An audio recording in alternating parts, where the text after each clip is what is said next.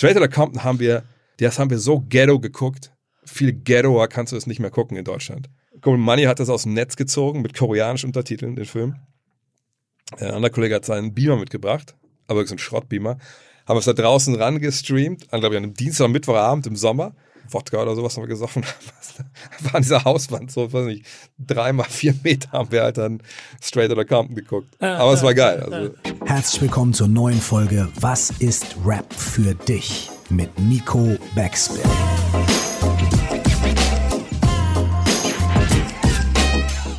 Mein Name ist Curse, nie vergessen. Du musst Hip-Hop lieben, als wärst du immer nur Fan geblieben.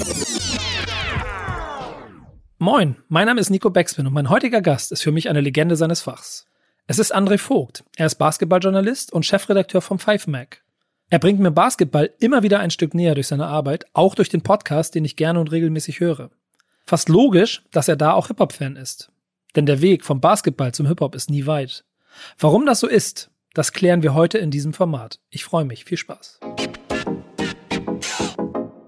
Was ist Rap für dich? Wow, right off the bat, okay. Äh, eine Musikrichtung, wenn man es mal ganz, äh, ganz äh, grundlegend ausbreiten möchte. Aber da ich jetzt natürlich aus dem Basketball komme, ist es für mich ein bisschen mehr. Also ein bisschen Soundtrack, sag ich mal, meiner, äh, meines Erwachsenwerdens, denke ich so ein bisschen, weil ich mit 14,5, 15 Basketball angefangen und ähm, das war ja auch die Zeit, wo dann Hip-Hop nach Deutschland kam. Das war so Ende der 80er.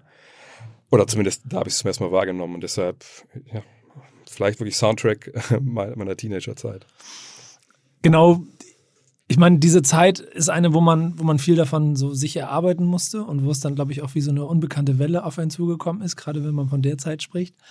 Und Basketball ist ja ein automatischer Multiplikator gewesen, oder? Also in meiner so romantischen Vorstellung haben diese Dinge immer miteinander zu tun gehabt. Du kannst das jetzt widerlegen. Ja klar, in den USA auf jeden Fall. Äh, nur, wie gesagt, 88 habe ich zum ersten Mal Basketball gespielt. Habe angefangen im Sommer auf dem Freiplatz bei uns. Wir einen hatten in Wolfsburg in Westhagen, in einem Problemstadtteil, in dem ich aufgewachsen bin. Und äh, das ja schon die Sonderstellung war. Aber heutzutage kannst du durch viele Städte in Deutschland fahren, findest nicht unbedingt einen Basketballplatz. Wir hatten aber einen und äh, da, als ich angefangen habe, wusste ich nicht, dass es da diese Verbindung gibt zwischen diesen beiden Kulturen, dass es irgendwie auch natürlich ja, also klare Schnittmenge auch gibt. Ähm, und zu der Zeit war aber Basketball eigentlich eh noch, eher noch der Sport für die Studenten, für die Gymnasiasten und sicherlich gab es auch Leute, die damals schon Hip-Hop oder, oder, Rap gehört haben, aber. Das heißt, du warst schon der rougher Typ zwischen den ganzen äh, braven Jungs? Nee, gar nicht. Ich habe ja auch Abi gemacht und so. Nur, was mir ja, aber du kamst aus dem Problemviertel. Ich wollte jetzt ein bisschen. Ja, aber es war ja auch ein Problemviertel. Aber, so. ich, ich muss sagen, in dem, aber in dem Problemviertel habe ich eigentlich am Dresdner Ring gewohnt. Das war quasi dann so eine,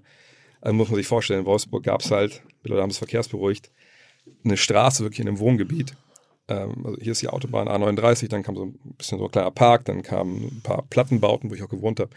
Und dann kam halt eine in beide Richtungen zweispurig befahrene Straße, also mitten durch dieses Wohngebiet. Mittlerweile, nachdem sie gemerkt haben, okay, da fährt eigentlich keiner 50, haben sie dann mal gesagt, so glaube ich in den, auch so in den 90ern, so, okay, vielleicht machen wir noch einspurig. Ähm, aber das war so ein bisschen die Trennung. Und alles, was innerhalb vom Dresdner Ring war, da war es ein bisschen rougher und außerhalb Richtung diesem kleinen Park, da ging es ein bisschen. Also rough war ich nicht, aber damals die Jungs, die ich dann auf dem Basketballplatz da getroffen habe, das waren jetzt nicht unbedingt die, die Hip-Hop-Heads. Also, Ach, wirklich, ja? Ne, ich weiß ja, der, der Bese, das war so ein Typ, das war einfach ein Metaler. Ne? Er hatte die, hatte die Matte auch und alle, er hatte die T-Shirts an. Ähm, Einzelne Jungs hatten, haben damals Hip-Hop gehört, auf jeden Fall. Ähm, aber es war noch, dass es wirklich diese, diese Schnittmenge gibt, das habe ich erst dann später wirklich mitbekommen. Kannst du dich daran erinnern, was dich in Kontakt gebracht hat? Also war das irgendwie ein Kumpel oder ja, wie ja. bist du auf Entdeckungsreise gegangen? Also wir hatten bei uns, also ich war musikalisch, sag ich mal, in dem Alter, klar, mal ein bisschen guckt, was, was gefällt einem. Gibt es auch mal Sachen, die man auch für sich selber so haben kann. Ähm, aber ich war jetzt nie der Typ, der dann irgendwie durch Plattenläden gegangen ist oder was ich bei Karstadt oder Hertie bei uns in der Stadt einfach mal so durch die CD-Regale. Das, das war mir nicht so, so meins. Also ich, ich habe gerne Musik gehört, keine Frage. Ähm, aber wir hatten ein paar andere Heads bei uns. Äh, und der Typ, der mir halt immer als erstes einfällt, ist halt Queller. Ja, Queller, so ein Pol aus unserer und Jahrgang, der irgendwie, der hatte irgendwie ein Ohr für. Oder das war irgendwie das, sein Ding so. Das war einer von den Jungs, die auch so mit Starterjacken rumliefen und sowas. Stark. Obwohl die mit Basketball nichts zu tun haben. Die haben Baseball gespielt, das war so deren Sport. Ähm, oder auch Martin. Äh, und dann haben die halt angefangen, ja, das ein bisschen für sich zu entdecken. Und das waren auch die Jungs, die dann abends immer auf der Rolle waren. Ähm, bei den verschiedenen, wahrscheinlich aus heutiger Sicht eher uncoolen Partys, weil damals war es nicht das Geilste, was man machen konnte. Und die haben dann wirklich diese Sachen auch für mich so ein bisschen mitentdeckt, weil dann habe ich es aber auch mitgehört. Ne? Und ehrlich gesagt, obwohl das ja schon ein paar Jahre alt war, also Rapper's Delight ist das erste, was wirklich so hängen geblieben ist bei mir. Ist das der allererste Ja. Song? Also das ist der erste, wo ich weiß, wie der heißt und, und dachte, oh krass, okay, was, was ist das? Weil das war auch so, ich meine, es ist ja ein elendig langer Song natürlich Ja. auch. Und das war echt was, wo ich gemerkt habe, ey, diesen Beat, ne, das ist schon krass. Also das ist was, was ich so nicht kannte. Ich meine, Ja. das ist ja etwas, was bis heute nachhalt. Ne? Ja, klar, also das total, Ding ist ja. über 30 Jahre alt und trotzdem Ja. funktioniert er auch heute noch auf jeder, jeder Party. Natürlich, ja, das ist ja das Geile, glaube ich, so ein Klassiker. Ich glaube, es geht auch, ist auch egal, welches Genre das ist. Aber wenn du sowas hörst, ich glaube, und das, dann weißt du halt auch, dass das ein Klassiker ist. Und das hat mich ja damals echt geflasht. Und dann habe ich natürlich ein bisschen mehr wissen wollen. Und dann klar, Run DMC war dann so eine der ersten Geschichten. Ähm, ich weiß noch, dass damals Mary Mary, dann natürlich, dann haben alle geguckt, ey, was, was singt der da, was rappt der da eigentlich und so. Ach so, und dann kam so ein bisschen, fand ich, damals schon und aus heutiger Sicht eigentlich noch mehr so ein bisschen dieses, äh, dieses, dieses Teenie, ah, wir, wir verschieben so hier vielleicht mal eine Grenze oder wir, wir, machen, wir hören was Verbotenes dazu, weißt du, dann, äh, was weiß ich, Mary Mary, Buster Cherry, was solche Geschichten oder dann natürlich auch Two Life Crew und die ganzen äh, Jungs, die damals halt dann, ja, auch heute sich natürlich total fragwürdigen Scheiß gerappt haben. Ja. Aber mit 18, äh, noch nicht mal mit 18, mit 15, 16 findest du natürlich mega geil, wenn es dann nur um Pussy und sowas geht. Ne? Naja, Aber- und das war damals so das, das Ding, ja. Aber was war dein Konsumweg? Also ich meine, hast du dann irgendwann auch CDs oder Platten gekauft oder haben dir irgendwelche Jungs Tapes mitgebracht? Lief das irgendwo? Ähm, also ich glaube im Radio damals NDR 2 und so, da konnte man es eigentlich vergessen. Also Ja. Ich glaube, da war nicht, war nicht viel damit. Nee, also ich weiß, dass, also gerade auch wieder Kollege Queller, ich kann mir eine Szene noch erinnern, das war dann, ja, das muss sogar in dem Jahr, das war neunte Klasse, zehnte Klasse, hatten wir einen Austausch ähm, äh, mit Frank in Frankreich, mit Amiens, also einer Stadt oben in der Picardie. Oh, das werde ich nie vergessen. Queller ist halt bei so einer Familie gelandet mit einem anderen Kumpel Marco die, die war jetzt nicht so wirklich äh, gut betucht, sondern ein bisschen außerhalb und äh, man hat richtig gemerkt, oder zumindest hat, hat Marco das gemerkt, ähm, dass die Familie echt sich an den, am Mund abgespart hat, um halt diese beiden Austauschschüler jetzt für diese zehn Tage, die wir da waren, äh, zu bewirten. Und, ne? und äh, dem Queller war das so ein bisschen zu wenig alles und äh, der war damals, sagt, auf dem Hip-Hop-Trip, hat dann irgendwie angefangen auf dieser Kompakt-Stereoanlage, die die da hatten. Wahrscheinlich für, für, für 200 Franc, was ich, wie teuer das Ding war, angefangen zu scratchen. Einfach nur so ein Papiertaschentuch unter, Tuch untergelegt, Platte oben drauf und dann äh, You know le, le Rap. Hat er angefangen zu rappen oder zu scratchen und denen ist natürlich alles aus dem Gesicht gefallen. Ähm, ja, und ich sag so, Queller war der Typ, der immer dann irgendwie auch dann so den neuen Stuff halt hatte. Kumpel Money, den ich dann später kennengelernt habe, heute als DJ arbeitet. Das waren so die, die das irgendwie auch mal gehört haben, wenn man bei denen war. Kannst- Aber selber habe ich irgendwie, ehrlich gesagt, nicht so die Platten gekauft. Also meist habe ich mir einfach dann aufnehmen lassen oder so. Kannst du dich dann erinnern, was dich daran so daran fasziniert hat? Weil du hast ja schon ein bisschen beschrieben, dass es, Ja. du hast gemerkt, dass das Besonderes ist, es ist ein bisschen Rebellion dran. Waren es diese Dinge oder hat es dir dann noch vielleicht irgendwie irgendwas mit auf den Weg oder aufs Leben gegeben? Ich glaube, damals war ich nicht so drauf, dass ich großartig zugehört habe, was die da ins Mikro spitten, sondern ähm, ich habe eigentlich mehr so gedacht, okay, das hört sich einfach gut an, das ist einfach gute Musik. Das zieht sich mir eigentlich, glaube ich, durch, durch alle Genres. Also ob es ein Rock ist oder Pop oder was auch immer. Wenn es mich irgendwie catcht, oder auch als ich in den USA war, Country, ne, wenn das irgendwie cool war, wenn ich es cool fand, dann fand ich es okay. Dann wollte ich auch ein bisschen mehr davon hören. Und dann habe ich mich immer noch mehr, immer noch entscheiden können, ob ich da jetzt wirklich, ob das mein Ding ist oder ob das vielleicht nur ein, ein Song war. Und äh, ich weiß damals mich vor allem so wirklich die Songs mitgenommen haben, die einfach echt, ja, die einen guten Bass hatten, ne? wo, der- wo der Beat einfach geil, also Tone Lock fand ich halt überragend damals, Ja, ein paar Songs, Mann, obwohl ja. das einfach, Das ist total geil. Du bist, du bist ein paar Jahre älter als ich und kommst mit den ganzen Dingern, die ich damals so Ja. ganz, ganz früh entdeckt habe, von denen ich es überhaupt nicht einordnen konnte, aber ich fühle das alles. ja, weil auch Tone Lock war für mich so ein Typ, da habe ich wirklich mal, ich weiß, dass wir mal beim Kumpel, ähm, wir haben damals beim Kumpel übernachtet, äh, Veit Vosberg. Ähm, der Fight war auch so ein Hip-Hop-Head. Das ist wirklich einer, der wirklich gedacht hat äh, und sich das alles reingetan hat. Und dann haben wir Tone Lock gehört und ich glaube dann äh, Funky Code Medina. Und ich dachte immer so, ey, Funky Code Medina. Und Englisch konnte ich zwar, aber ich, das war bevor ich in den USA war und dachte, es geht um eine Stadt, wo es kalt ist. Und, und natürlich dann ging es natürlich nicht um das, sondern um dieses, ja, um diesen Liebestrank, den er da ne, ausprobiert. Und das klappt ja alles nicht. Und dachte mir irgendwie, ach cool, das ist eigentlich auch noch echt eine recht witzige Message eben zu diesem echt coolen Beat. Und ich fand auch die Stimme einfach überragend von ihm. Und dachte ich mir so, ah, okay, das gibt's halt auch. Es gibt nicht halt nur diesen, äh, ja, wie soll ich sagen, diesen bisschen billigen ey, Pussy, Bitches, Rap und wir sind alle super hart. Es gibt auch das, was ein bisschen intelligenter daherkommt. Ähm, von daher, wie gesagt, stand ich manchen Sachen damals auch schon ein bisschen kritisch gegenüber. Manche fand ich dann total geil, wie das halt. Aber ich würde jetzt auch nicht sagen, dass ich ähm, da ist bloß die, die Lebenslehren rausgezogen. Und dass wirklich da so ein bisschen Lyrik dahinter steckt, oder nicht bei allen, aber bei ein paar natürlich. Das habe ich dann echt erst später gemerkt, als mein Englisch auch dann besser wurde im Endeffekt. Ähm, hast du damals auch schon Deutschrap wahrgenommen, als er dann gekommen ist? So das erste Album, was man so wahrnehmen konnte, waren, glaube ich, die Fantastischen Vier, Anfang ja. der 90er. Mit dem, also nicht, nicht, mal, nicht mal das Vier gewinnt, das war der Durchbruch 92, ja, genau. ja, aber es gibt da sogar noch eins davor. Hast du das damals auch schon so alles so für dich so quasi also ich weiß, dass, mitgenommen? Das äh, Fantastischen Vier, klar, ähm, aber auch erst mit dem ersten Album wirklich dann raus war, weil, ja. weil ich nicht so, so deep da drin war. Und da muss ich sagen, das hatte ich auch okay. Also sie ist weg, fand ich so okay, ne, geil. Das lief auf jeder Party natürlich damals auch. Hab jetzt nicht so ganz umgehauen.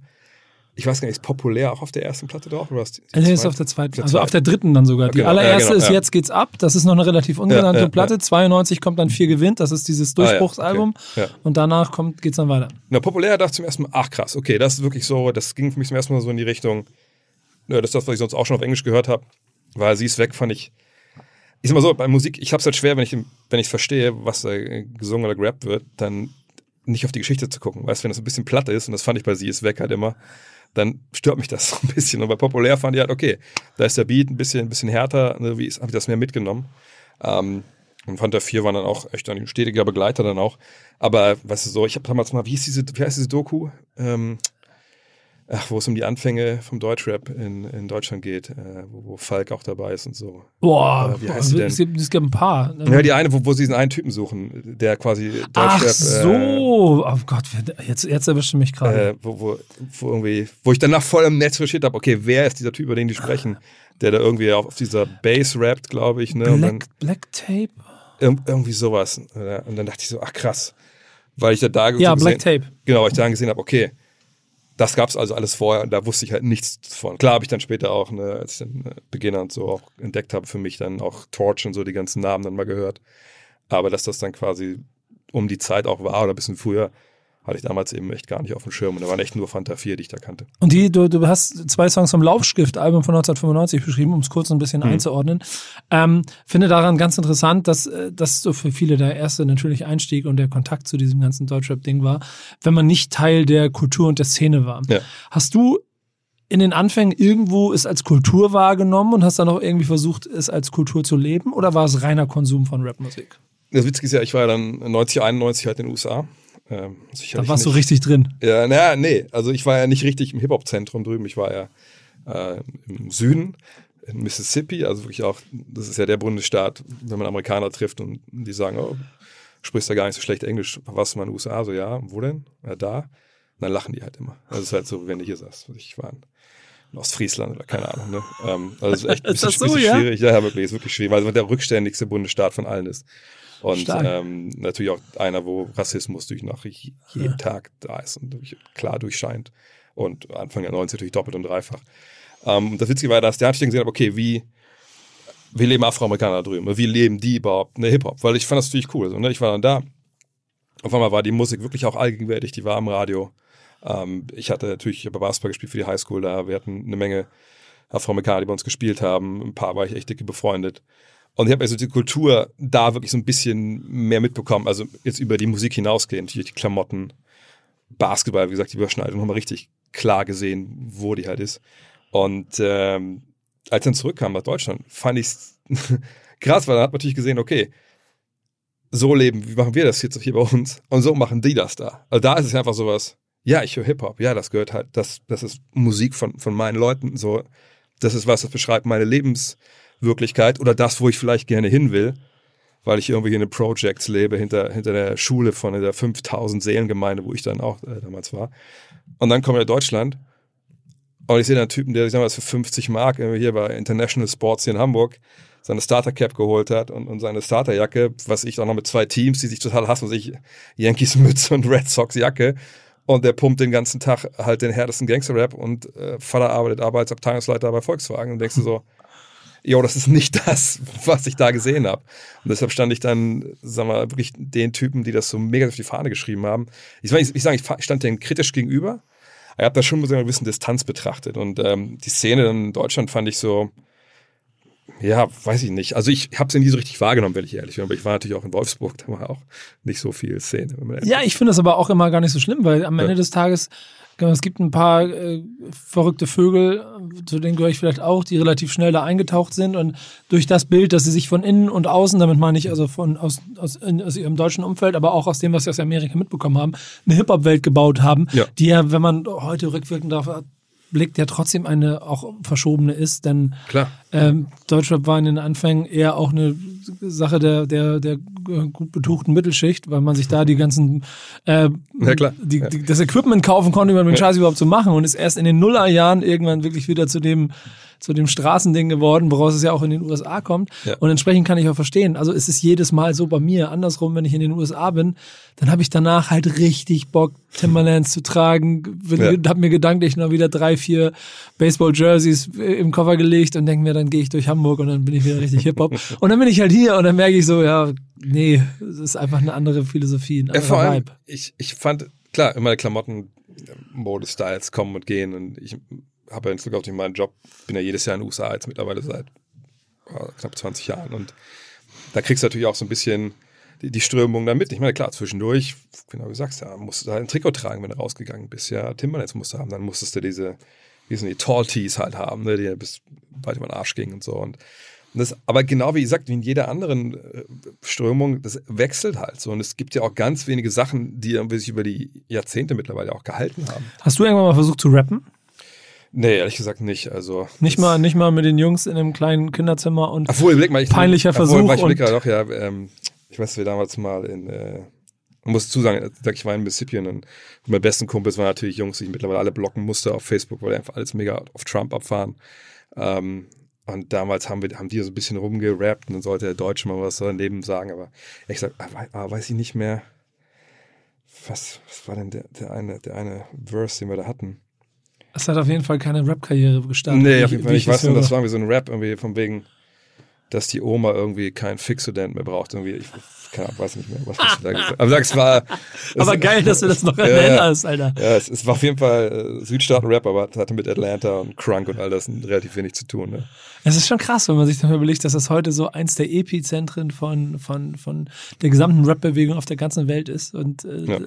dabei aber auf der anderen Seite auch so so rassistisch und so, so ja, vor allem problematisch. Überlegt, das Witzige war damals, also das N-Wort soll man ja nicht sagen, aber also ich weiß, dass ich damals dahin kam, ähm, das muss ich mal beschreiben, wie ich da gelebt mhm. habe. Also, ich bin nach Detroit geflogen, von Detroit habe ich nach gepennt, dann nach, äh, bin ich nach Tupelo geflogen, da war Elvis geboren wurde, das war so eine Dreiviertelstunde weg, wo ich dann äh, untergebracht war und dann bin ich von da aus mit einem Pickup-Truck wirklich ein Pickup-Truck von einem Typ mit Trucker-Cap und äh, Flanellhemd abgeholt worden, Mutter Dauerwelle beiden Kids halt auch so, wie man da, wie die damals aussahen. So. Und ähm, also ich war super in Redneck Country. So, und alle meine Dudes da in der Schule hatten halt, wie gesagt, Trucker Cap, Flanellhemd, das war halt da die Uniform, die alle anhatten. So, ne? Und weiter weg von Hip-Hop hättest du eigentlich nicht sein können. Ja. Aber jeder, und die hatten mehr oder weniger alle ihre, ihre Trucks halt auch, ne? Jeder hatte hinten drin ähm, diese Bassröhren, die, die man damals kaufen konnte. Wirklich, das war einfach nur, ich weiß nicht, wie man es technisch beschreibt, einfach nur eine Röhre, wo rechts und links kam halt dann äh, Lautsprecher ran. Und das Ding hat nur Bass gemacht. Der, äh, der Sound haben andere Lautsprecher gemacht. Und wann immer wir dann abends unterwegs waren, eine, eine, in der Stadt in Anführungszeichen, weil dann bist du immer hingefahren, immer den Park und am Park waren dann immer so ein paar Baseballfelder, ne, bis Basketballfelder. Und da bist du dann immer im Kreis gefahren quasi, ne? Und dann jeder hat aus seiner, aus seinem Truck dann einfach was gepumpt und Hauptsache, der Bass war halt da. Du hast, stell mal, die Lyrics gar nicht mehr verstanden, so, ne? Und da, das sind halt, das sind halt nur Typen, Rednecks im Kreis gefahren und haben dann halt äh, Run DMC NWA gepumpt. Wo dachtest du, Alter, was? Also, ihr sagt mir, ich bin da gelandet und am zweiten Tag setzt mich halt ähm, äh, mein, mein Gastoper, der, der wohnt gegenüber, hin und sagt, Junge, pass auf, wenn du jetzt hier lebst, das Jahr, eine Sache musst wissen, es gibt gute N-Words und es gibt Bad N-Words. Und ich so, wow, okay, cool. So, weißt du, und dann, dann erlebst du aber dieses ganze Jahr, wie die auch diese Kultur mega angenommen haben, das total gefeiert haben. Das ist, finde ich, das total Absurde das an krank, Rap ja. und Hip-Hop. Ja. Das ist auf der einen Seite, Und das, das kann ich auch manchmal nicht ganz mit mir vereinen. Das ist, das haben wir in Deutschland leider auch ja mittlerweile, dass du, und schon immer mal gehabt, dass du auf der einen Seite die Musik und die Kultur irgendwie feierst, wahrscheinlich unbewusst, ja. weil du dich gar nicht mit der Kultur beschäftigt hast, aber sie irgendwie feierst, aber auf der anderen Seite dann ein Gedankengut hast, das überhaupt nicht mit der Kultur übereingeht. Ja, ja.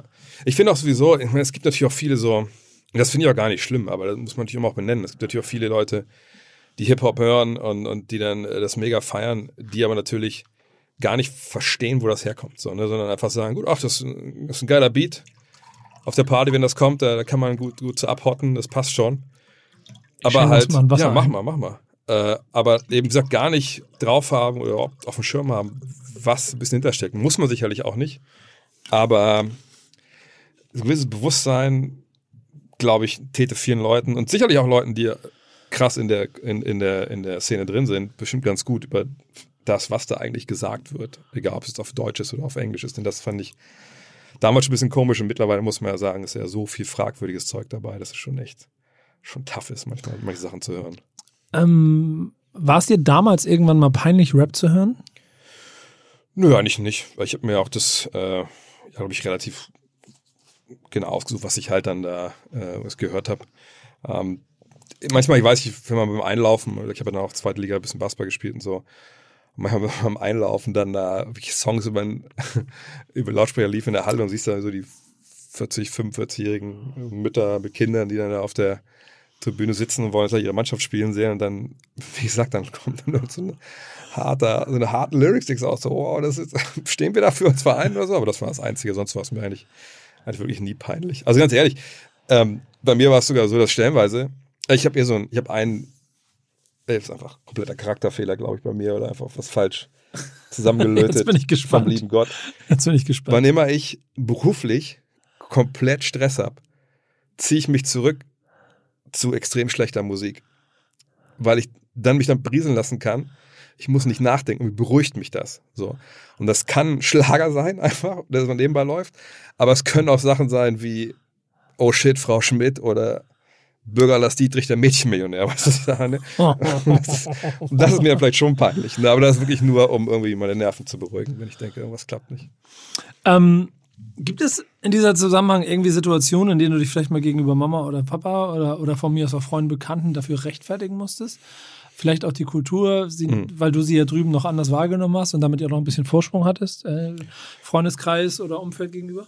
Nö, ehrlich gesagt nicht. Also meine Eltern ich weiß nicht der Teenager, der oben in seinem Zimmer saß und dann wieder super laut und sagt NWA dann gehört hat, sondern ähm, wenn Hip-Hop lief, dann lief es entweder auf, meinem Walkman, so alt bin ich ja, ja noch, ähm, Geil, oder halt, ich weiß noch, früher an dem Freiplatz dann, als dann Basketball, der, der Boom so ein bisschen kam in den 90ern, dann waren wir dann, waren dann 30 Mann auf dem Freiplatz stellenweise und hatte immer einer sein, sein Ghetto Blaster dabei und dann lief es halt da. So, das ist halt auch ein geiler Flash, Alter. Ich kann mich ja, auch noch daran an die ganzen Streetball-Touren erinnern, ja. so wo da ja im Prinzip die, Elemente, also voll Hip-Hop, dann DJ, laut Mucke und halt alle nur auf Hip-Hop unterwegs gewesen. Da hat es einfach auch definitiv als fünftes Element dazugehört. Ja, und ich, ich fand es so krass. Ich habe ja mich schon ein paar Mal mit Bobito Garcia getroffen, dem Streetball-Papst und Street-Kultur-Ikone ähm, äh, aus New York.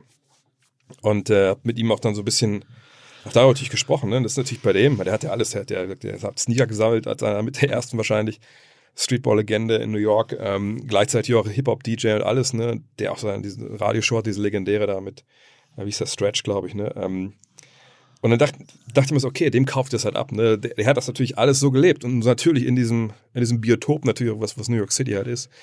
Und ähm, das fand ich dann immer, weiß nicht, einfach passend. Ne? Und hier denke ich mir so oft, wow, viele Sachen sind dann so ein bisschen gezwungen vielleicht im Endeffekt. Ja, wie das besagte Baseball-Jersey, das ich ja. auf der Straße tragen würde, das ein bisschen schwieriger ist, so für argumentieren ja. als bei anderen.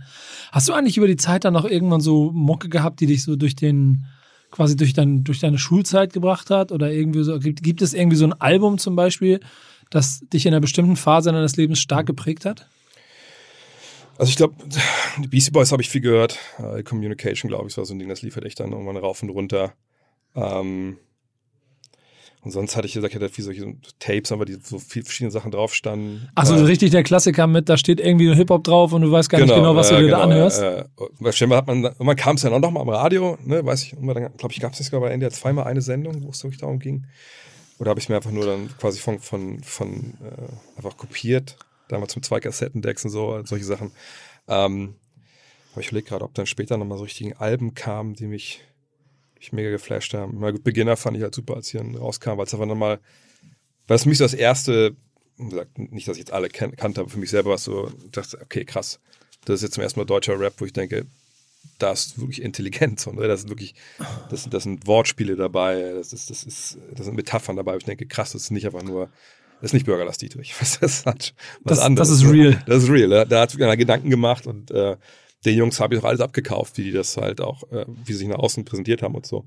Ähm, auch Jan Delay über die Jahre jetzt überhaupt mit seinen Stilwechseln und so, finde ich auch überragend, auch wenn vielleicht nicht alles gut war oder ich nicht alles gut fand, aber da dachte ich, nee, ich, aber ich weiß, wer das kommt. Und ich glaube, auch bei ihm sind so diese, diese Genrewechsel sicherlich auch begründet mit seiner Hip-Hop-Vergangenheit. Und äh, von daher.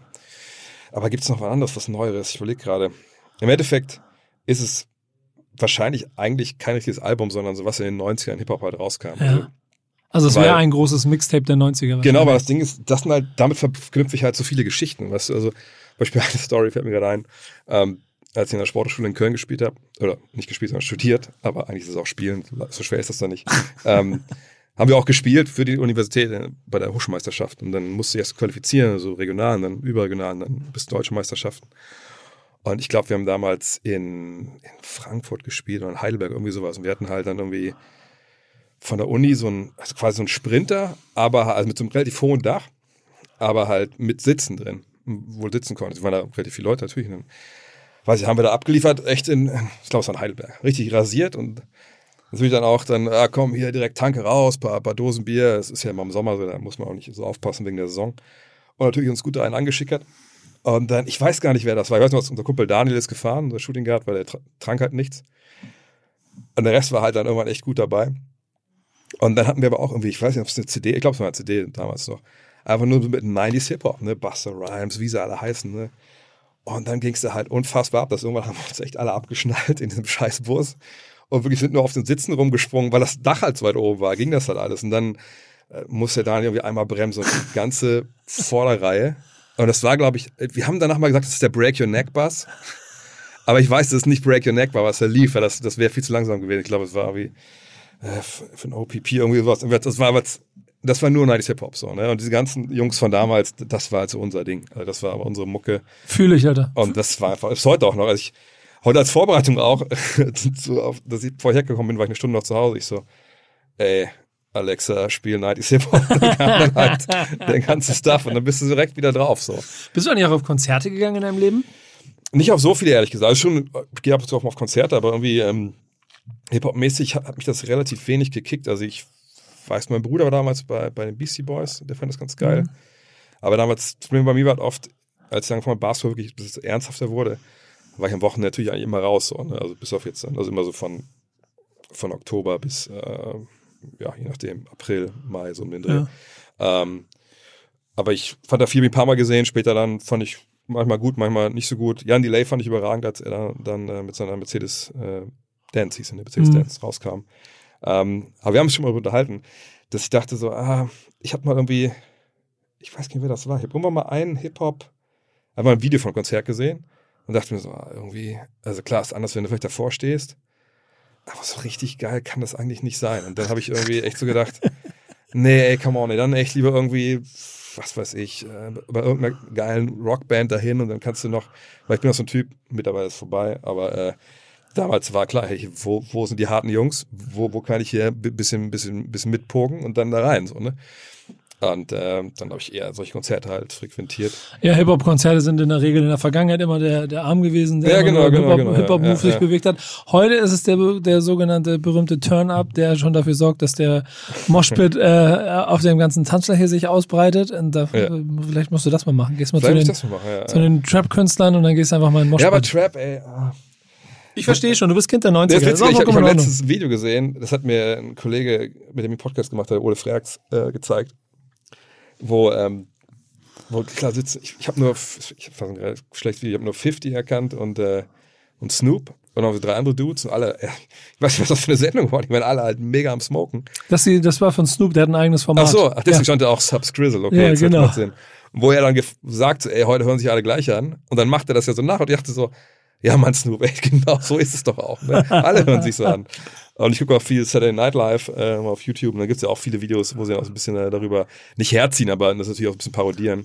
Was ja auch, glaube ich, heutzutage nicht so, nicht so schwer ist. Na, ich glaube, um ehrlich zu sein, um da vielleicht ein bisschen zu Lanze für die Neuzeit zu brechen, die Vergangenheit, äh, also die 90er, da hat sich auch ziemlich viel sehr gleich angehört. Man ja, klar, ja, natürlich. Es war nur geiler ja, für uns, weil wir ja. mittendrin gewesen sind. Das ist ja auch so ein Ding, was ich, ich mir ist auch klar, ne, ich bin auch mittlerweile ein mittelalter Mann. So, ne? Und man, man will im Alter, man will sich auch nicht mehr großartig verändern. Man muss in Sachen einfach reinhören, weißt du, und genau wie da musst du schon meinen Job machen, damit du die ganze Zeit versuchst, am ja, Zahn der Zeit zu bleiben. Ne? Immer dabei. Ich meine, das gibt mir ja schon Basketball. So ein Basketball, ja. also sage ich auch mal so, jetzt, ah, ja, alle schießen noch Dreier, das ist totale Scheiße. Und ich sage aber, ey, pass auf, ich, ich kann sehen, was da passiert. Und da sind die ganze Feinheiten. Ja, aber das ist ja der Grund, warum ich dich dann immer anschreibe und ja, genau. verzweifelt mal kurz wissen möchte, ob ich bei den New York Knicks noch irgendwo Hoffnung haben kann. Aber, aber ich sag dir eins, ich glaube, man ist da einfach selber, wenn man so tief drin ist, so verblendet, dass man es einfach geil findet. Man denkt, ja, ich kann das respektieren, die, die, die Kunst dahinter. Aber wahrscheinlich, wenn man genau den richtigen Abstand hat, also nicht so total anti, weil man einfach sagt, nee, also einzig geile, was ich als ich Kleinbar gehört habe. Und ich bin mega der Head. Wenn du in der Mitte bist, sagst du wahrscheinlich, nee, ist schon scheiße. Das ist schon nicht so geil. Weil ich meine, das ist einfach, oh, andererseits. Es gab auch, es gibt eigentlich einen ganz geilen Skit von, äh, von SNL auch. Da ist Chance Rapper dabei. Und da sind ja nicht so viele Schwarze bei dem im Cast, aber dann spielen die halt ähm, quasi äh, so eine alte Hip-Hop-Band, die mega unerfolgreich aber war und die dann über die Neuen alle herziehen. Und der eine ist auch dann angezogen, wie, weiß ich, wie Migos oder so. Und äh, Ben kommt dann halt raus, dass die damals immer nur Crack geraucht haben und so und die Mucke auch super mies ist und so.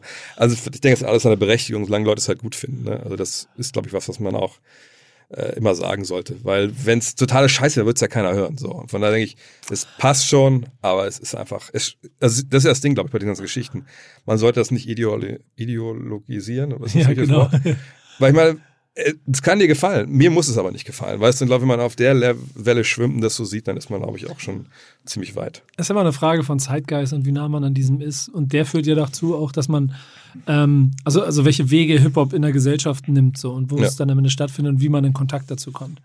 Äh, hast du beruflich eigentlich irgendwo mal Anhaltspunkte gehabt, dass du quasi mit Rap gearbeitet hast? Also, weil die, die Grenze ist ja eigentlich relativ dünn.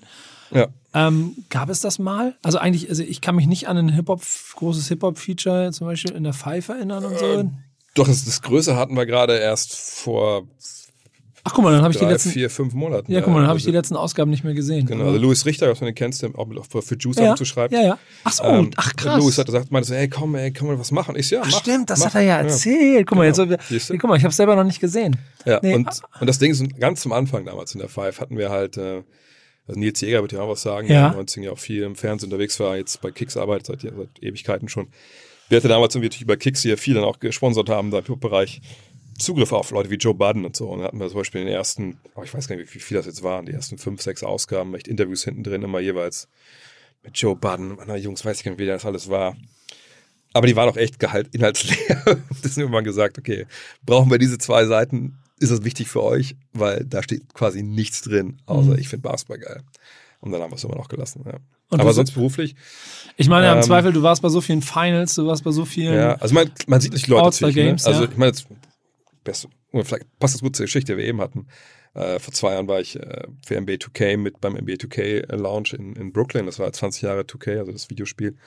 Und äh, du warst ja auch dabei, stimmt, ja. recht denn, ja. Haben uns ja kennengelernt. Und äh, als dann, was ich schon erzählt habe, ich habe dann irgendwie Interviews gemacht und so, nicht, nebenbei mit Kevin Garnett und sowas und dann hieß es nochmal, ja, okay, jetzt alle rein in, in diesen großen Raum, wo die, die, die Party waren, dann so, ja, jetzt werden ja die ganzen Monitor hochgezogen und die Playstations und äh, dann meint, es gibt ein Konzert. Ich so, echt, wer spielt denn? Und alle so, und die Typen von 2K, ich weiß nicht, was, warum die so eine Scheiße so, ja, Snoop spielt. Ich so, Alter, Snoop spielt. Oh, um vom Allerfeinsten, super geil. Mich so ein bisschen nach vorne gemuggelt. Und dann kam man so Trockeneis ne, aus beiden Sachen, die ganze, kam man ganze Nebel rein. Ich so, ah, jetzt kommt Snoop und dann stand so ein Typ auf der Bühne und ich so, das ist aber, das ist aber, das, das, nicht haben, Snoop. das aber nicht Snoop. Das war nicht so. Snoop. Und dann ging die Musik los und ich so, äh, ich wüsste jetzt auch nicht, wer das, wer, also, das ist auch kein Song von Snoop. Und dachte erst, naja, gut, vielleicht ist einer, der so anheizt. Aber sind um mich rum halt alle so komplett abgegangen, dass ich dachte, okay, das kann zwar auch kein unbekannter Aufwärmakt sein. Naja, und danach habe ich dann erfahren, dass es Travis Scott war. Ja, genau. Und, und du hast einfach ein fucking Travis Scott-Konzert vor 100 Leuten gehabt, der das, äh, wofür, glaube ich, dich, also tausende Fans beneiden würden. Ja, und das, das wird noch schlimmer natürlich, weil ich dann so, dann habe ich so, ah, ist ja okay, ähm, ich war mit der Arbeit von Herrn Scott nicht vertraut. Aber ich dachte mir, ich höre mir das sicherlich jetzt mal an. Dann habe ich den ersten Song durchgehört und dachte ich so, ah, so ehrlich, es wird auch jetzt noch nicht besser, aber warte noch zweiten Song ab. Und dann kommt halt meine ja, Oper-Sichtweise so, das ist doch der gleiche Song wie, wie eben. und dann bin ich, wenn man weiß, da gab es von, von, von der Xbox gab es ja so einen, äh, so einen Stand, da konnte man sich auch das eigene Cover von sich machen Ja, genau. Und da habe ich kurz umgeguckt gesehen, da steht jetzt keiner, weil alle das Konzert waren. Ich so, alles klar, ich gehe jetzt hinter, mache jetzt, mach jetzt mein Foto und dann höre ich die Musik ja das immer ist, noch. Das ist der Moment, in dem Rap dich mal kurz verloren hat, wahrscheinlich. Ja, ich meine, dass, dass es diese Richtung gibt, wusste ich ja schon irgendwie. Ja. Aber das, in dem Moment hat mir Rap auch ermöglicht, dass ich da nicht zwei Stunden anstehen muss, um mein, mein Cover da zu bekommen. Von daher, ist all good. Was hörst du heute noch so? Bleibst du auch dabei, dass du die 90er immer noch hörst oder versuchst du auch nochmal Neues zu erkunden? Ich versuche schon Neues zu erkunden. Ähm, ich habe es wirklich versucht, mal so den, den, diese neuen deutschen Sachen äh, mir mal, mir anzuhören. Capital Bra oder sowas. Einfach, klar, man kommt ja auch um solche Sachen einfach auch nicht mehr rum. Also man, man weiß ja auf einmal, okay, wenn man ein bisschen die Ohren offen hält, wer das ist und dass es momentan mega angesagt ist. Und dann dachte ich mir so, ja, jetzt, wo habe ich denn Apple Music und, und was nicht alles sind. Ähm, oder ja, spiel doch mal Capital Bra oder, oder und dann aber dann, ja, muss ich sagen, nee, bin ich vielleicht zu alt für. Ne? Also ich versuche es dann immer mal wieder. Ähm, ich habe auch letztes Jahr, ähm, habe ich das All-Star Weekend kommentiert auf The Zone, da gab es so einen kleinen Eklat, weil weder der, der Kommentator noch ich Joe Cole erkannt haben direkt. Obwohl das ja eigentlich der Kandidat wäre, den du dann Genau. kennen müsstest, weil der Genau. die Brücke ist im Moment. Genau, darauf wollte ich hinaus, weil dann habe ich, ich dachte erst so, die Haare, ist das The Weekend so? Aber natürlich war das nicht. Ähm, Ah, ich erinnere mich. Ja, ja, da gab's Das so hat- da wurde dir richtig Volley genommen, Shitstorm, Alter, ja. Ähm, und dann äh, habe ich danach gesagt, okay, ich habe so ein paar Leute, die ich dann durchaus fragen kann. Ein Flo zum Beispiel aus Berlin, der ist Hip-Hop-Head oder Davide Bertot kenne ich ja auch von früher noch. Und dann habe ich mal angeschrieben, ich so, hier, ey, was muss ich von, von Joe Cole gehört haben? Was sind die Dinger, die ich hören muss? Und dann wurde mir das geschickt und ich so, okay, habe ich mir angehört und dachte so, ja, cool, okay, ich verstehe das. Ne? Da habe ich ein paar Sachen, laufen ab und zu auch mal bei mir, ne? wenn ich dann einfach mal durchlaufen lasse. Ähm, nee, aber Hip-Hop, eigentlich sind das schon noch so die, die alten Sachen. Ähm, ein paar Playlists habe ich natürlich noch von früher. Das ist ja schön, äh, heutzutage muss ja nicht mehr mit dem Tape-Deck da sitzen und einfach aufnehmen und, und keine Ahnung, was nicht alles machen, wenn das Band mal äh, sich verheddert hat. Äh, von daher kann man ja schnell seine, seine Playlisten dann machen, aber ich würde jetzt nicht sagen, dass ich irgendwie großartig neuen, gerade aus Deutschland, ich sag mal, der letzte deutsche Song, der mich aber mega ge- gekickt hat, war halt hier dieses, ähm, von der letzten Platte hier von den Beginnern, dieses, ähm, dieser Song, wie heißt der denn, bescheuert? Wo sie quasi die, ihr zurückblicken auf ihre Karriere da. Ach so, ja, der zweite Song, ne? Genau, ja. ja. Und da fand, das fand ich, ja, den mit Jesus, dann dachte ich so, ja, okay. Auch Ahnma. Ahnma war der erste. Ich so, ja, okay, cool, verstehe ich. Ist ganz lustig. Ich wette, du hast zu den Leuten gehört, die sich gedacht haben, geiler Song, aber was wollen die mit dem Assi da? Nee, ich hatte ihn ja gar nicht. Ich dachte so, Jesus, okay, cool, cool. Ich verstehe, warum er sich so nennt. Ja. Ob das richtig ist, weiß ich nicht. Und dachte ich, ja, aber der Song ist okay. War jetzt ein bisschen hart auch. Ist, ja, gefällt mir. Und dann kam aber der, wie hieß denn der andere nochmal? Ähm, ja, ja, ich, ich, ich weiß Ah, gar was ich nicht. meine, 25 Years. Bla, bla. Ja, genau, genau. Das, Äh, das ist, glaube ich, direkt der zweite Song auf dem Album. Genau, ich gucke hier genau. gerade nebenbei mal. Und, und das, hat, das sagt ja halt geil. Ne? Weiß nicht, wir, ich, wir haben so eine WhatsApp-Gruppe mit den alten Jungs von früher, wo immer auch der Money und so drauf sind, ne? die alten Jungs, die Hip-Hop damals ähm, als erste mich mit in Verbindung gebracht haben. Wo, und wo der Money auch meint, ja, der Song, Es war einmal. es war einmal, genau. Und er meinte so, ey, der Song ist Beispiel dafür, dass du auch nach 25 Jahren im, im Game mit Würde altern kannst im Hip-Hop. Und dachte so, ja, das fasst das echt ganz gut zusammen. Ähm, aber nee, so richtig neue Dinge, außer ich vergesse jetzt irgendwas, ähm, gibt es eigentlich, eigentlich nicht. Und ich muss auch sagen, ein paar von den alten Sachen, ich meine, Two Love Crew kann ich heute nicht mehr ernsthaft hören, so, ne? Wo ich Nee. früher dachte, so, das sind die härtesten so Leute, so heute, boah, was für ein Witzfigur, also, ne? Ähm, NWA, ich meine, klar, Straight Outta Compton haben wir, Straight Outta Compton haben wir, also die, genau die Jungs, die ich gerade beschrieben habe, sowas, das haben wir so ghetto geguckt, viel ghettoer kannst du es nicht mehr gucken in Deutschland. Und zwar haben wir es bei einem Kumpel, obwohl so ghetto war es nicht, war sein Haus, aber ähm, wir haben es halt geguckt. Kumpel Money hat das aus dem Netz gezogen mit koreanischen Untertiteln, den Film. Ein anderer Kollege hat seinen Beamer mitgebracht, aber so ein Schrottbeamer. Und dann haben wir es von draußen an dieses, mehr oder weniger, ist nicht kreisrund, aber es hat auch keine Ecken, dieses Haus von, von, von einem Kollegen. Haben wir es da draußen rangestreamt, an, glaube ich, an einem Dienstag, Mittwochabend im Sommer. Und haben wir irgendwie dann, was haben wir gesoffen, Wodka oder sowas haben wir gesoffen. war an dieser Hauswand, so, weiß nicht, dreimal vier Meter haben wir halt dann Straight Outta Compton geguckt. Und ich dachte echt so, boah, ist das jetzt mega hart oder ist es einfach nur so, deutsche Vorstadt, Ghetto, was wir hier machen. So. Aber es war geil. Also, Hauptsache, es, Hauptsache es war geil. Ja, obwohl auch da dachte ich mir so, weil ich war damals nicht so drin in diesen ganzen East Coast gegen West Coast. Ich wusste, dass das gibt. Ich wusste, dass sie sich da umgebracht haben und so.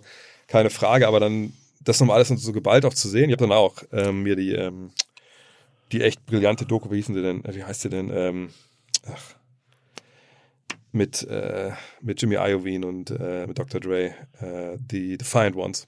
Ach so, die, ja, genau. die habe ich dann auch noch gesehen, wo es auch nochmal alles behandelt wurde und auch ein bisschen ausführlicher. Und ich mir dachte so, krass, das ist halt auch, auch eine super. Ich meine, klar, ich verstand, verstehe heute auch klar, heute ist es aktueller denn je, was NWA damals ähm, auch kommuniziert haben mit ihren, mit ihren Songs, aber ähm, schon fragwürdige Geschichte, obwohl auch gerade auch Dr. Dre, glaube ich, einige Sachen da nicht mehr äh, das wird so ziemlich peinlich, was er damals so. Man darf sie ja nicht, man muss sich immer vor Augen, man darf nicht vergessen, das waren damals auch 20-jährige Jungs, ja, klar, die total. auf einmal die ganze Welt geguckt Also The Define One kann ich wirklich nur jedem empfehlen, sich anzuschauen, weil was mich bei, bei der Doku einfach so mega geflasht hat.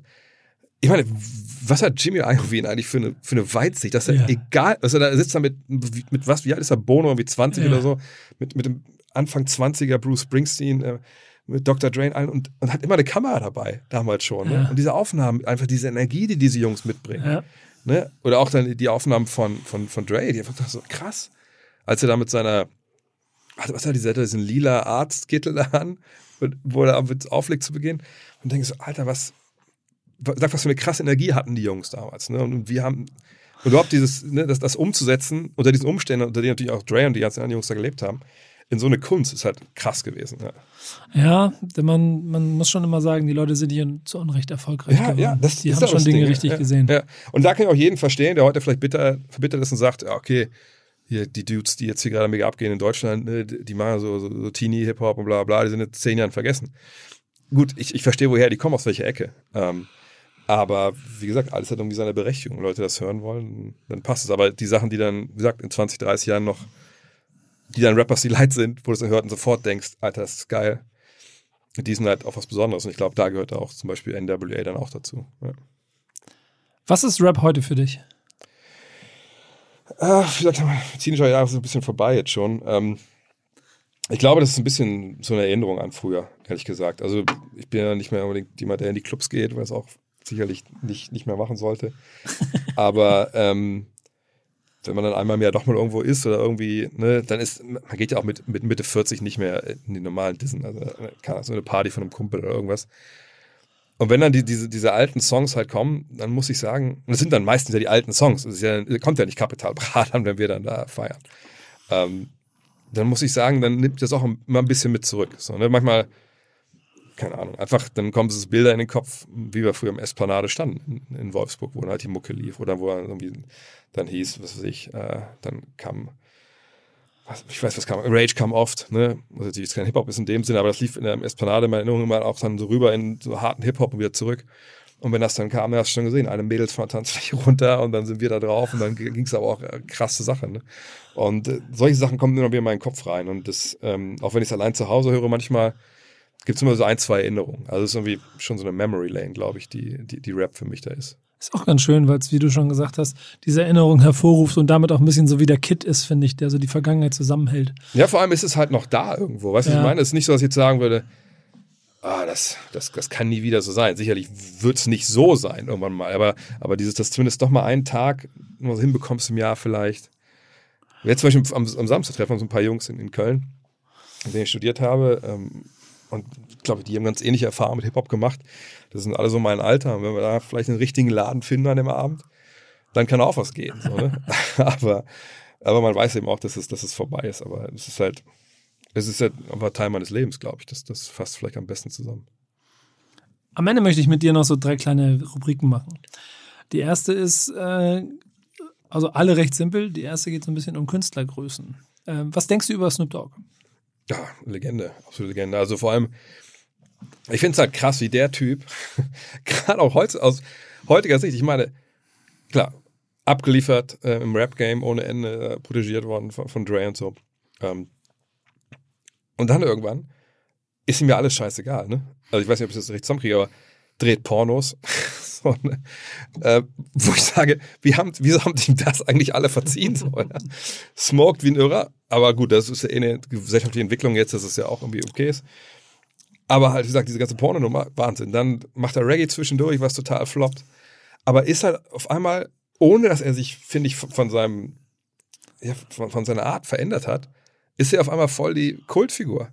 Ich weiß, wie gesagt, Subs Grizzle, das habe ich auch gesehen bei diesem Video, das fiel mir direkt ins Auge, weil ich weiß, mein alten Kumpel Arian stellenweise, als wir in der WG gewohnt haben, da haben wir uns also auch wie nur in so Snoop Talk unterhalten halt. So, ne? Weil am Meer von alles war Isel hinten dran gehängt, weißt du? Und der Typ ist einfach eine Kunstfigur. Ich weiß nicht, ob er einfach heute noch. Ich glaube, er hat einfach nicht mehr, das nicht mehr in sich, glaube ich, die geile Mucke zu machen.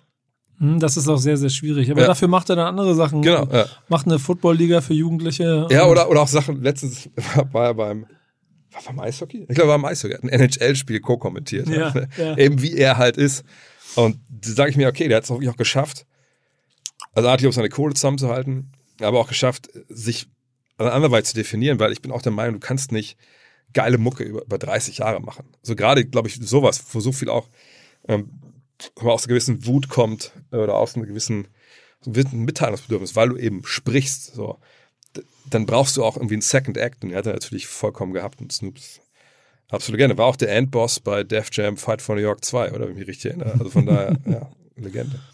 Was denkst du über Sammy Deluxe? Sammy ist großartig. Ach, Sammy habe ich auch mal live gesehen, stimmt, fällt mir ein. Ähm, Sammy war damals, ähm, es gab so eine Sache, die nannte sich die Dirk Nowitzki Academy. Das war damals ein bisschen angehängt an diese, diese Streetball-Tour in Deutschland liefen. Das war so Anfang des Jahrtausends, 2004, 2005 muss es gewesen sein, 2006. Und dann gab es dann äh, jedes Jahr mal so eine Endmaßnahme quasi, wo dann so die, die Talente, die dann abgeschöpft wurden aus diesen Streetball-Turnieren, die wurden dann zusammen eingeladen. In dem Jahr war es halt in, in Würzburg und ähm, konnten wir mit Dirks ein bisschen trainieren, bla bla bla.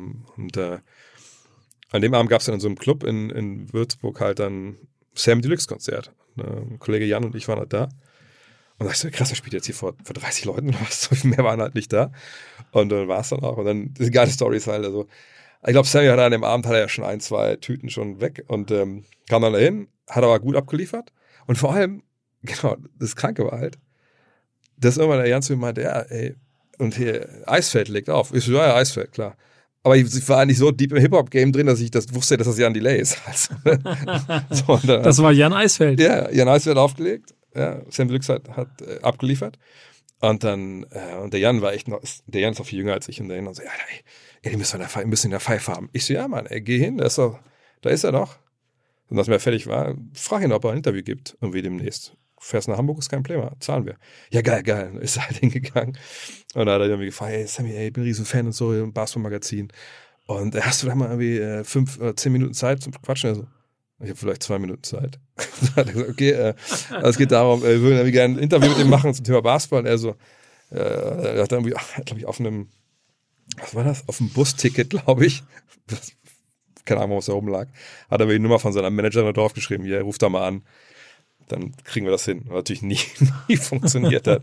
Nee, bei Sammy fand ich ähm, immer krass. Also, äh, ich sehe ja viele Sachen so ein bisschen mit, mit so einem Basketballbezug oder Basketballvergleich. Und ich denke, kannst du mir bestätigen oder, oder dann jetzt direkt in direkt treten, die Theorie, aber ich glaube, er hat auf mich immer den Eindruck gemacht, als wenn er so dieses Megatalent wäre, was aber so eben irgendwie nicht in diesen Profibetrieb passt, weil irgendwie so, ne, jeden Tag trainieren muss nicht sein und irgendwie, ah, so, so, so ein schlampiges Genie. Das, so habe ich ihn irgendwie mal wahrgenommen. Ja, würde ich gleich zertreten, weil der ja. nämlich äh, über die Jahre also früher sicherlich mehr als jetzt, aber einfach äh, dadurch, dass er bestimmte Dinge innovativ gemacht hat und ja. neu gemacht hat, als, als es das vorher nie gegeben hat, über die Jahre sich zu einem Künstler gemacht, der jetzt sehr akribisch sich eine Parallelwelt aufgeschaffen hat. Okay. Also das ist eher so der gute Profi, der dann einfach mal in die welche ist eine, keine Ahnung, der in die Australien spielt oder was? Ja, in die australische Liga geht, du weißt aber, der könnte locker noch Bundesliga spielen, okay. aber der ja. ist halt, der denkt sich halt, ach, weißt du was, Jungs, ich komme immer wieder rüber, dann mache ich ein Album ja, und ja, so und ansonsten lasst mich mal alle in Ruhe, ich mache meine Mucke. Oder vielleicht, vielleicht ist er einfach dann das beste Beispiel so Rashid Wallace, was du kennst, den Boss, äh, damals in, in Detroit, also Typ, der einfach, könnte auf jeden Fall 20 und 12 abliefern, aber passt schon. Ich bin halt mein eigener Typ, so, ich mache hier noch mein Ding. Wir werden auch Meister, aber, ja. aber bitte, bitte, das muss reichen. Ja. Was denkst du über Kanye West? Also ich sag mal so, das ist auch einer, wo wir gar nicht gesprochen haben. Den habe ich schon auch letzten Jahr ein bisschen gefeiert. So, das war vielleicht auch so wirklich der letzte, wo ich mir wirklich auch bewusst mal die Alben äh, dann, dann durchgehört habe, weil ich das schon ein bisschen so als Gesamtkunstwerk schon verstanden habe. Also nicht verstanden im Sinne, dass ich das verstanden habe, aber ich dachte halt, okay, das muss man sich alles anhören. Da reicht nicht nur ein Song. Und ähm, aber was bei dem da jetzt irgendwie oben, oben rum im Kopf abgeht, ist natürlich absoluter Wahnsinn. Und äh, das ist schwierig. Ich finde das krass, weil auf der einen Seite, wie gesagt, ich bin ein unglaublicher SNL-Fan, da sieht man ja immer öfter mal auftreten. Ähm, und dann, klar, macht ja auch seine, seine Jokes, das ist witzig. Aber allein diese ganzen nur mit Trump jetzt und so und, und, und was der also von sich gibt. Ich meine, dass die Schuhe jetzt nicht geil finde, ist eine andere Sache, aber ähm, nee, also ich muss sagen, vielleicht ist es auch so. Vielleicht ist es auch, wenn du einfach ein fucking Genie bist, ist einfach die Schwelle zu, Gottes Willen, jetzt hat er vollkommen den Touch verloren. Vielleicht ist es auch echt nicht, nicht weiterhin. Und ich glaube, bei ihm kann man relativ klar sagen, dass er diesen kurzen Weg zurückgelegt hat und wahrscheinlich auch nicht mehr zurückkommt. Ich mache normalerweise immer fünf zur Auswahl, da du recht ausführlich bist, lege ich jetzt noch einen letzten hinterher. Ähm, was sagst du über Bushido? Ich sag mal so, ich kenne mich nicht, also ich weiß natürlich das, was man ein bisschen so hört, so diese klaren Geschichten und was nicht alles. Ich bin in dem Alter, dass ich eigentlich auch, also diese ganze, sagen wir, diese deutsche Gangster-Rap-Geschichte habe ich alles nicht mitbekommen, ehrlich gesagt. Und bin ich auch gar nicht so traurig drum. Vielleicht habe ich mal ein, zwei schlechte Song, gute Songs verpasst. Sicher kann sein, aber ähm, ich, ich finde das so schwierig. Also jetzt auch diese ganzen, eigentlich gefühlt kommen die ja nur noch vor, irgendwie äh, in, also weiß nicht, in meiner Wahrnehmungswelt, wenn irgendwas wieder irgendwo im Spiegel steht oder sich oder irgendwo, ne, die, der Clan hier und die Pullerei da. Ich muss so denken, ja gut, okay, sicherlich gibt es auch hier Kreise, wo, wo es gangstermäßig abgeht, aber ich, ich bin nie mit diesem, diesem Gangster-Rap in Deutschland warm geworden und bei ihm, ich kann das echt gar nicht beurteilen. Ich kenn, wüsste jetzt auch keinen, was, was, einen Namen für irgendeinen Song wusste, weiß ich aber nur, weil ich ein paar Mal den Namen gelesen habe, was von Bordstein bis, bis zur Skyline oder sowas. Aber ich wüsste jetzt gar nicht, wie, wie, der, wie der Song geht. So. Es, also, ist, es ist großartig, dass dieses Universum quasi parallel an die vorbeigezogen ist. ja, es ist wirklich, ja. Ich probiere noch mal einen letzten. Was hältst du von Drake? Drake finde ich stellenweise okay. Ähm, auch da finde ich so, da habe ich auch versucht, mich reinzuhören in, in, das Gesamtwerk, so mal vor einiger Zeit. Auch da habe ich dann meine Hip-Hop-Heads, die ich kenne, gefragt, ey, was muss ich da gehört haben?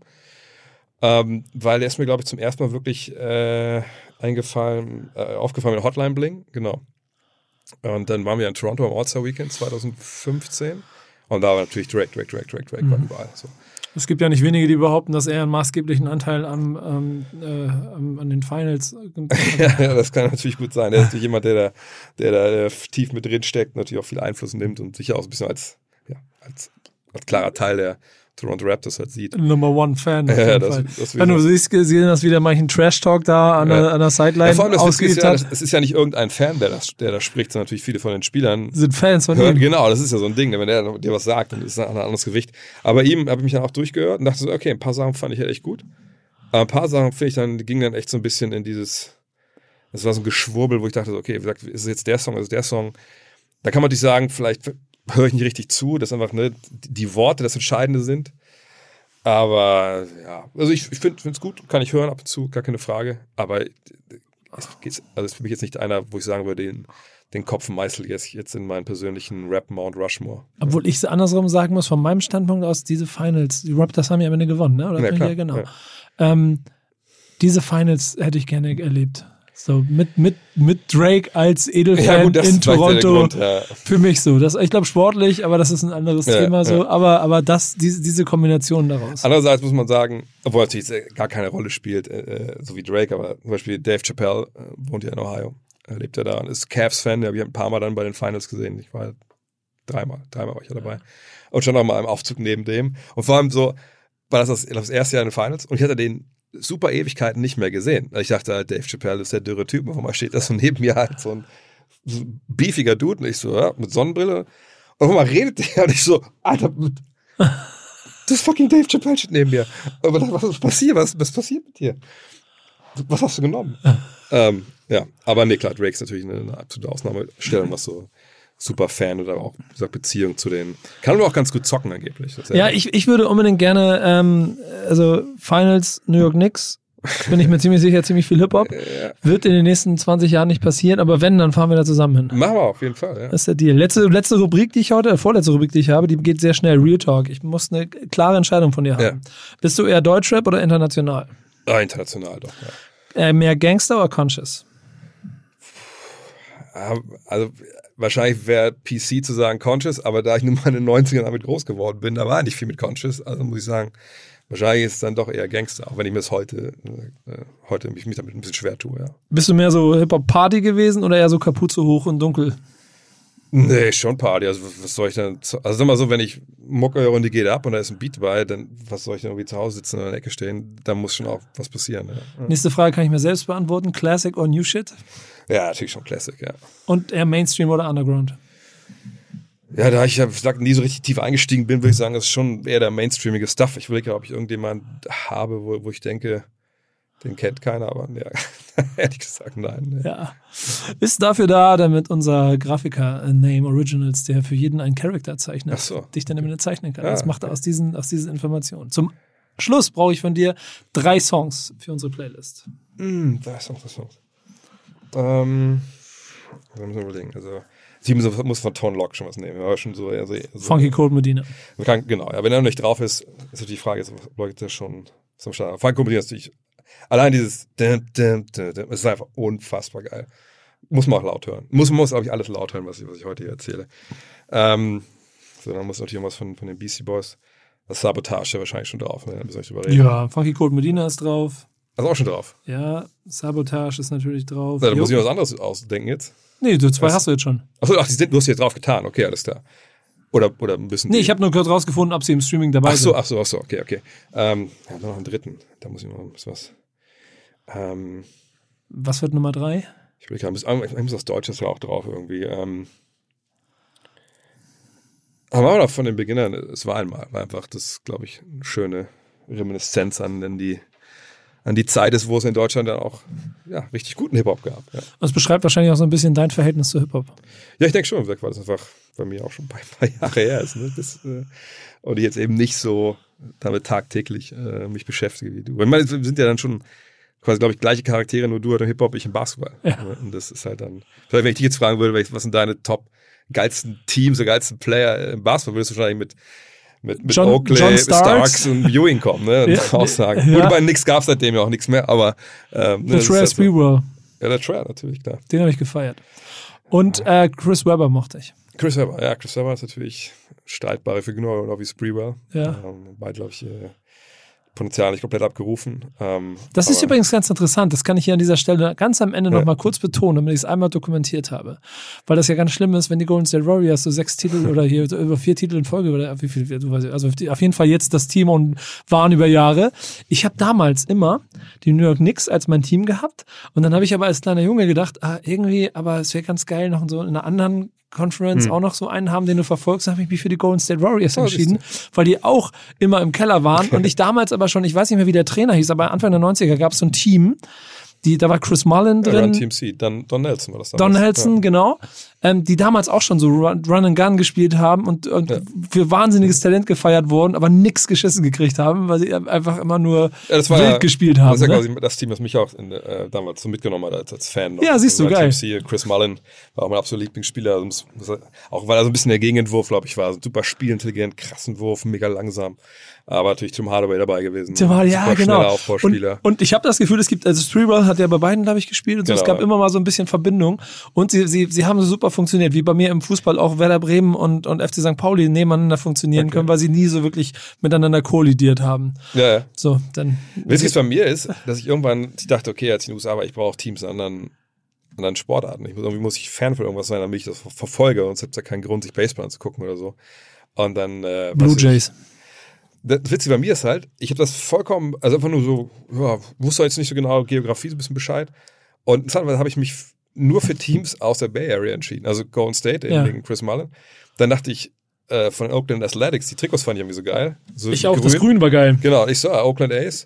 Aber ich weiß, es ist der Golden State Warriors, Oakland A's. Ich wusste nicht bis relativ lange dann, dass die lange Stadt spielen. Dass sie nebeneinander, okay. die, die Stadien sind fucking nebeneinander. Ne? Ja. Und dann äh, San Francisco 49ers fand ich halt geil wegen Joe Montana und so damals. Und was mir aufgefallen, fuck, das ist alles innerhalb von 20, 30 Kilometern so. Ähm, ja, Bay Area halt. Ja, Bay Area. Also. Aber wir kommen vom Thema ab. Das ja. ist ein eigenes Format. Das machen wir dann umgekehrt mal bei dir vielleicht. Ja. Ich danke dir, dass du Gast warst. Ja, sehr Was gerne. ist Rap für dich? Ja, es war ganz schön, über was anderes zu sprechen, als über hüpfende Bälle. Das machen wir, das machen wir jetzt im Off. Vielen Dank dir und bis bald, bis zur nächsten Folge.